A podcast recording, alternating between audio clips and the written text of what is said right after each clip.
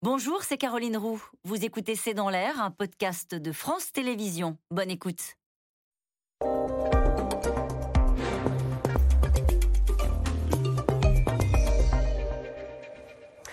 Bonsoir, l'invité de C'est dans l'air ce soir co-dirige le service enquête du journal en ligne Mediapart. Il a travaillé sur des affaires importantes de ces dernières années, Cahuzac, Bettencourt, Sarkozy, Kadhafi, entre autres. Et il publie dans la collection Seuil Libelle ce petit livre, Pas tiré d'affaires, ministre, ancien président, la multiplication des affaires touchant nos politiques serait le symptôme d'une forme de pourrissement de notre société. Alors est-ce qu'il y a un mal français en la matière? Bonsoir Fabrice Arfi. Bonsoir. Euh, question d'abord, votre constat est sombre, il est même raide, mais première, euh, première question, ça fait 15 ans quasiment que Mediapart existe. Est-ce que malgré tout, en 15 ans, la lutte pour la probité a progressé d'après vous? En fait, c'est difficile de répondre à cette question parce qu'on peut voir euh, la réponse sous deux angles différents, à la, à la fois euh, oui et non, parce qu'on peut, on peut constater que depuis 15 ans, euh, dans la lutte contre la corruption, nous, nous, sommes quand même les citoyens, les citoyennes d'un pays qui a eu un président de la République condamné, Jacques Chirac, son successeur Nicolas Sarkozy condamné deux fois, il a fait appel et ouais. multimise en examen dans l'affaire Sarkozy-Kadhafi que vous avez évoquée, le Premier ministre de Jacques Chirac, Alain Juppé, qui a été condamné définitivement, et le Premier ministre de Nicolas Sarkozy, qui a été lui aussi condamné condamné, je parle de, de, de, François Fillon. Donc on peut se dire, bon, bah, la justice fait son travail. Voilà. Et on pourrait ajouter qu'il y a des outils qui sont apparus comme le parquet national financier. Le parquet national financier, la, la haute autorité, autorité de la transparence, qui sont des conséquences de révélations Absolument. de presse et notamment de l'affaire Cahuzac. Mmh. Sans l'affaire Cahuzac révélée par Mediapart, il n'y aurait pas aujourd'hui le parquet national financier, pas plus qu'il n'y aurait la haute autorité pour la transparence de la vie publique. L'autre façon de voir la, la, la, réponse à votre question, c'est que, euh, vous savez, il y a cette très belle phrase de Charles Péguy qui dit qu'il faut dire ce qu'on voit, mais c'est plus difficile, il faut voir ce qu'on voit. Et c'est exactement l'objet de, de, mon livre, c'est que, en fait, on a un constat sous les yeux et on n'en tire aucune conséquence de l'état de la corruption en France. Aucune conséquence citoyenne, aucune ouais. conséquence politique, aucune conséquence institutionnelle. Euh, et c'est précisément cette, cette forme de, de tétanie, voire d'apathie qui peut y avoir dans le pays vis-à-vis -vis des affaires que je veux interroger à travers cet ouvrage. Eh ben, commençons par là. J'avais prévu de passer par, par, ailleurs, mais commençons par là. Vous dites, nous, citoyens, oui. on est un peu comme la grenouille dans la casserole. La casserole dont on monte la température au fur et à mesure, et la grenouille finit par mourir parce qu'elle ne se rend pas compte que c'est des températures insupportables. On en est à ce point-là, nous. Vous parlez... Ah oui pourrissement de la société. C'est oui, un terme oui, hyper je, fort. Oui, je, je, parle du pourrissement de la, la, la société parce que c'est la définition même du mot corruption. Je veux dire, le, le concept même de corruption n'est pas né avec le code pénal. C'est un concept qui est dans le Premier Testament, dans le Nouveau Testament, qui est dans la, la poésie de Dante, qui est dans le, les pièces de Shakespeare, qui, qui, qui, qui, est dans tous les grands euh, régimes démocratiques et chartes internationales. Et qui est quasi synonyme de mort. Mais c'est synonyme de mort. L'origine étymologique, pardon de faire ouais. un peu d'étymologie de, de, de grec du mot corruption, c'est précisément l'inverse de la création, c'est-à-dire ouais. la destruction, donc le pourrissement. Ouais. Et là où je veux en venir, c'est qu'on sait depuis des siècles que la corruption euh, tue le fait démocratique lui-même tue les civilisations. L'Empire romain euh, en, sait, en, sait, quelque mmh, chose. Mmh. Et donc ce que je veux, c'est juste qu'on regarde, un peu comme la lettre volée d'Edgar Allan Poe qui est, qui sur la cheminée, table, qui, est, ouais, qui est devant ouais. nous, et qu'on regarde la situation pour, pour en discuter et un peu en conscience de, de, de réaliser la, la, situation qui est celle de notre pays. Et alors qu'est-ce qu'on peut faire Une justice réellement, totalement indépendante? Ça, ce serait une mesure euh, marquante? Ça fait partie de tout ça. Moi, ce que, ce que j'analyse un peu comme un, comme un, vous savez, quand on fait l'armée et euh, qu'on est militaire, on fait des rétextes, des retours d'expérience. Ouais. Donc moi, je fais des retours d'expérience de mon travail de, de journaliste euh, à Mediapart, euh, dont, dont, ce livre est précisément le, le fruit. Et, et, bien sûr, les affaires, euh, quand le monde politique, qu'il soit de droite ou de gauche, c'est vraiment pas un propos partisan qui est le mien, euh, est confronté à, à, à l'épreuve des, des, des, affaires politico-financières, on voit un certain nombre de réactions qui sont souvent les mêmes, des invariants, quelque chose quasi de structuraliste dans les affaires, et notamment la haine de l'indépendance. Euh, euh, la crainte de l'indépendance, qu'elle soit judiciaire, journalistique ou autre, en fait partie.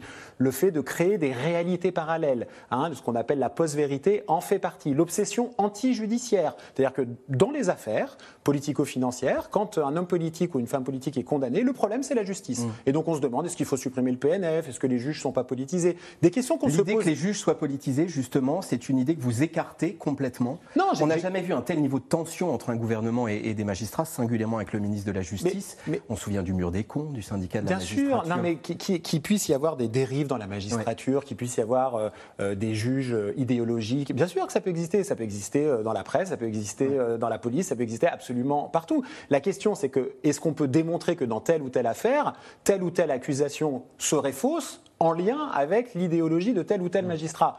Euh, ce sont des, espèces de cartes magiques qu'on sorte comme ça dans des débats publics, précisément pour ne pas discuter mm. des faits. Des seules choses qui appartiennent aux citoyennes et aux citoyens, ce sont les faits. Et vous, vous, parlez du niveau de tension dans la magistrature aujourd'hui, c'est quand même extraordinaire. Nous sommes dans un pays où ça n'est jamais arrivé dans l'histoire politique et judiciaire euh, française. Ça n'est jamais arrivé que le ministre de la Justice en fonction et renvoyé devant euh, la Cour de justice de la République pour un procès euh, à venir.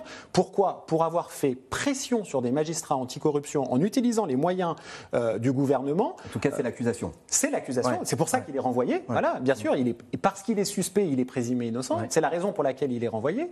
Et nous avons un président de la République qui a été élu comme bah, dans un moment, on s'en rappelle tous, c'est M.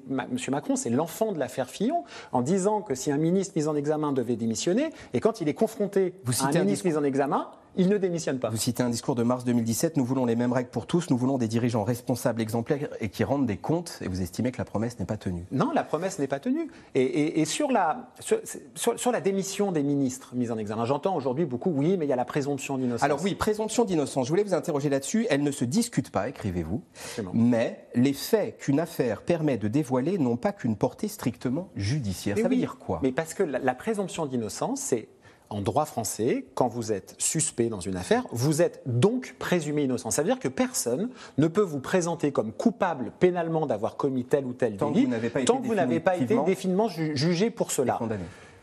Mais si depuis 30 ans, plus de 30 ans, il y a une jurisprudence politique française qui est qu'un ministre mis en examen doit démissionner, c'est pas pour porter atteinte à sa présomption d'innocence, c'est pour deux raisons très simples que tout le monde peut comprendre. C'est une jurisprudence qui date du gouvernement Balladur, c'est pas le plus gauchiste de la bande. Qui est appliqué avec des Édouard, hauts Édouard Balladur. Bon, euh, on demande à un ministre mis en examen de démissionner. Pourquoi? Bah Pour que le soupçon dont il est personnellement la cible ne rejaillit pas sur l'institution et la fonction qu'il incarne. Ça, c'est du point de vue du ministre. Et puis du point de vue du gouvernement, c'est de ne pas prendre le risque d'avoir un possible délinquant dans ses rangs, puisque la mise en examen, c'est une forme d'alerte qui est envoyée par la justice. Et quand il y a des enquêtes en cours, on nous dit présomption d'innocence. Très bien. Quand quelqu'un est condamné, on dit oui, mais il a fait appel. Très bien. Quand il est condamné définitivement. Il y a la cassation. Il y a la cassation. Bon. Et quand il est condamné totalement définitivement, exemple Alain Juppé, on le renomme ministre après, et puis M. Macron le fait arriver au Conseil constitutionnel. Au fond, il a payé sa peine. Oui, mais c'est des questions qu'on ne se pose jamais pour d'autres types de délinquance. Imagine, imaginez qu'on parle de trafic de stupéfiants. Imaginez que M. Dupont-Moretti soit aujourd'hui mis en examen pour avoir dealé de la cocaïne place Vendôme.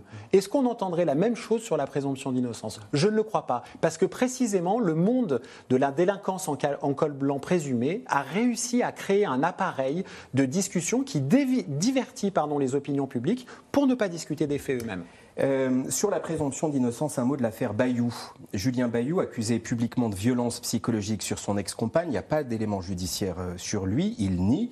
Il a dû quitter la direction du groupe des députés écologistes, quitter la tête du, du parti Europe Écologie Les Verts. Est-ce que c'est satisfaisant?